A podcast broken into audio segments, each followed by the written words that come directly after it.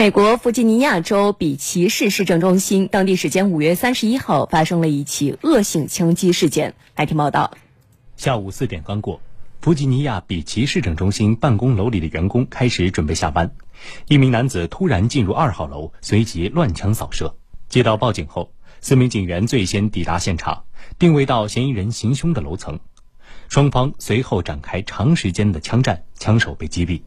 据警方证实，枪手是该市政中心工程部的一名老员工，作案时持有一把手枪和一支步枪，这些枪支都是合法购入。目前，嫌犯作案动机尚不清楚。